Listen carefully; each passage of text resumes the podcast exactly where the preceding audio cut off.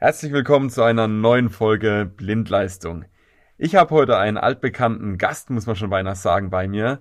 René Rieck. Ähm, du stellst dich gleich nochmal kurz selber vor. Ich finde es richtig spannend, weil wir schauen uns heute mal eine Anwendung an, die René selber mitgebracht hat. Und äh, ich bin schon sehr gespannt, was er dann uns erzählt, was da alles drin ist und wie er das Ganze realisiert hat. Los geht's!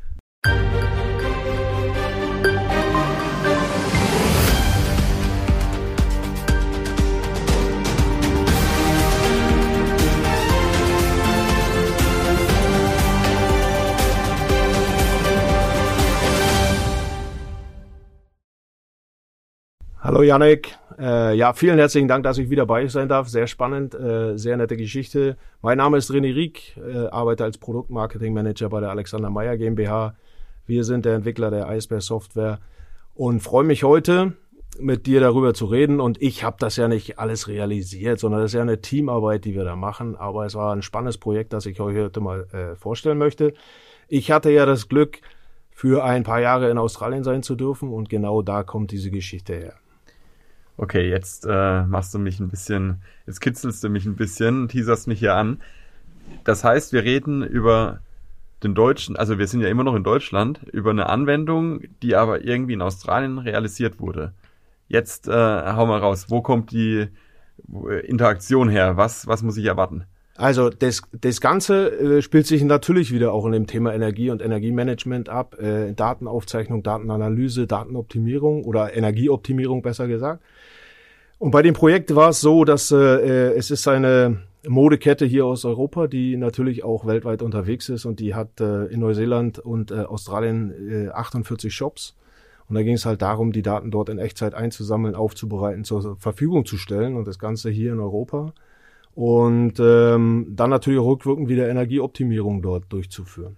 Das heißt, die Gebäudeverwaltung ähm, beziehungsweise das Headquarter sitzt in Europa, die wollten die Daten irgendwo sammeln, was auf der Welt passiert, um dann am Ende den Energieverbrauch zu senken.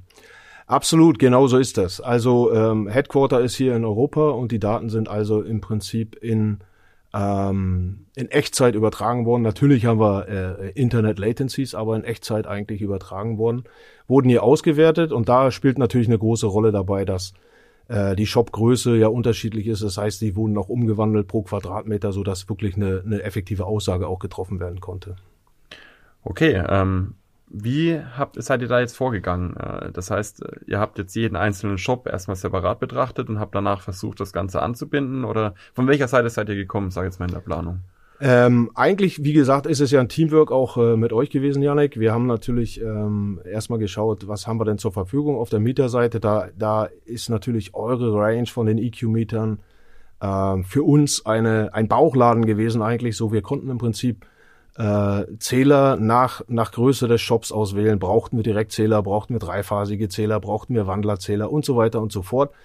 Und da eure, eure EQ-Range äh, ja sehr breit gefächert ist und trotzdem äh, über Modbus äh, eigentlich die, die Daten in derselben, im selben Format zur Verfügung stellt, war das für uns natürlich ähm, sehr, sehr einfach, diese zu implementieren. Und wir konnten dann auf den Shop zugeschnitten im Prinzip die, die Zähler dort einbauen lassen haben unsere Iceberg-Software halt auf einen Edge-Controller im, ähm, im jeweiligen Shop dann installiert.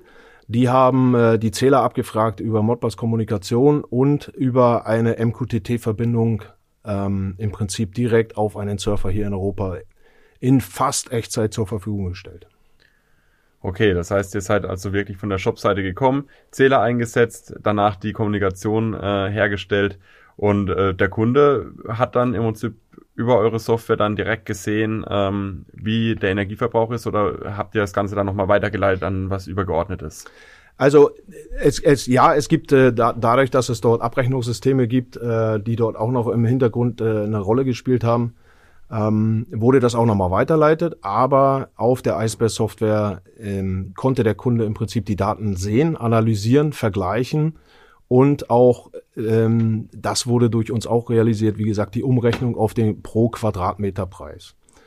Ähm, was noch extremst interessant war, ist bei dieser, das haben wir dabei gelernt, bei dieser, bei dieser, ähm, bei, diese, bei diesem Auftrag auch und der Ausführung des Auftrags, dass man äh, über die Energieverbräuche und äh, über die Quadratmeterzahlen dann auch irgendwo eine Art Anomalieerkennung einbauen kann und sieht, okay, äh, äh, jetzt hat sich hier was extremst verändert, also irgendwas ist, äh, was jetzt nicht mehr so sein sollte. Und so haben wir ein paar Sachen relativ schnell gefunden, zum Beispiel ähm, falsch eingestellte Zeitschaltuhren, die einfach das Licht haben br länger brennen lassen, als sie sollten, defekte Zeitschaltuhren.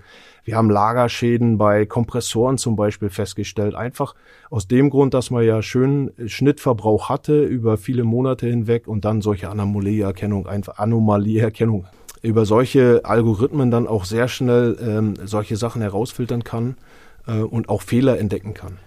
Jetzt interessiert mich an der Stelle mal, wie tief war denn die Granularität von den Zählern selbst? Also habe ich jetzt für einen Shop nur einen Zähler dann am Ende gehabt oder habe ich dann, weil du jetzt gesagt hast, man erkennt jetzt eine Anomalie, ob jetzt ein Kompressor fehlerbehaftet ist, dann muss ich ja schon eigentlich den Kompressor selbst zählen, oder?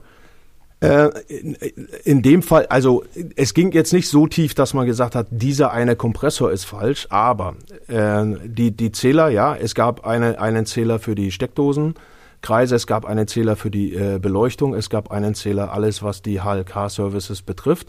Und ähm, da konnte man jetzt natürlich über rein Auswertung der Daten nicht sagen, Kompressor 1 ist kaputt, sondern man wusste, dass etwas in diesen, in diesen äh, Schalt Schaltungen nicht stimmt, weil die Energie halt äh, ähm, un, ähm, ja, untypisch. Einfach. Untypisch, genau. Die ist einfach untypisch angewachsen und darüber konnte man dann feststellen, okay, da ist irgendwas. Daraufhin ist man natürlich dann vor Ort ge äh, gegangen und hat geschaut, was da eigentlich ist, aber ist dann draufgekommen im Prinzip, dass, äh, dass es ein Kompressor war, ein, ein Lagerschaden. Ähm, so tief geht das mit der Energie nicht, aber es ist ja schon viel wert, dass man sagt, okay, das hat jetzt keine äh, keine sechs Monate gedauert, dass man auf solche Fehler draufkommt, sondern es hat halt nur zwei Wochen gedauert, dass bis dann ein Alarm äh, äh, angezeigt wurde, dass dort man agieren konnte. Hast du Zahlen, wie sich der Energieverbrauch geändert hat? Nee. Okay. Haben sie uns nie gegeben. Okay. Äh, über was, äh, über was äh, können wir noch reden in dem Bereich? Keine Ahnung. Du, du, du einfach dass so Energieaufzeichnungen, also ich, ich würde jetzt mal so hingehen, dass es wichtig ist, dass man einfach den Schritt macht jetzt okay. und dass man, dass man auch den Schritt macht, dass man solche Daten weiterverwendet. Dann gehen wir doch gerade mal in, in den Trend wieder rein. Ähm, René, siehst du jetzt, also du hast ja jetzt äh, erzählt, dass es äh, ein sehr großes Projekt war, aber siehst du insgesamt einen Trend in Richtung dieser Datenanalyse und Datensammlung, dass man äh, das auch in anderen Bereichen sieht? Ja, äh, der Trend ist deutlich zu erkennen aufgrund der auch der auch der Regularien, die wir mittlerweile haben. Und ich finde, es ist auch sehr wichtig. René, ich denke, wir haben heute ein Riesentrendthema angesprochen. Dieses ganze Thema um die echt Zeitdatenanalyse wird sicherlich aufkommen, wird immer mehr werden und wir sehen auch immer mehr Anwendungen, wo der Einsatz tatsächlich Sinn macht. Wie gesagt, wir werden auch deine anderen Podcast-Folgen, die du mit uns aufgenommen hast, über Lastmanagement auf der einen Seite, aber auch ähm, Bring Your Own Device natürlich in den Folgenotizen verlinken. Das heißt, jedem, dem die Folge hier gerade mit dem Renny gefallen hat, kann sich dann auch die anderen Folgen anhören. Und dann würde ich sagen, danke für die kleine Weltreise nach Australien, respektive Deutschland. Und dann freue ich mich, wenn es wieder heißt, Blindleistung, der Elektriker-Podcast.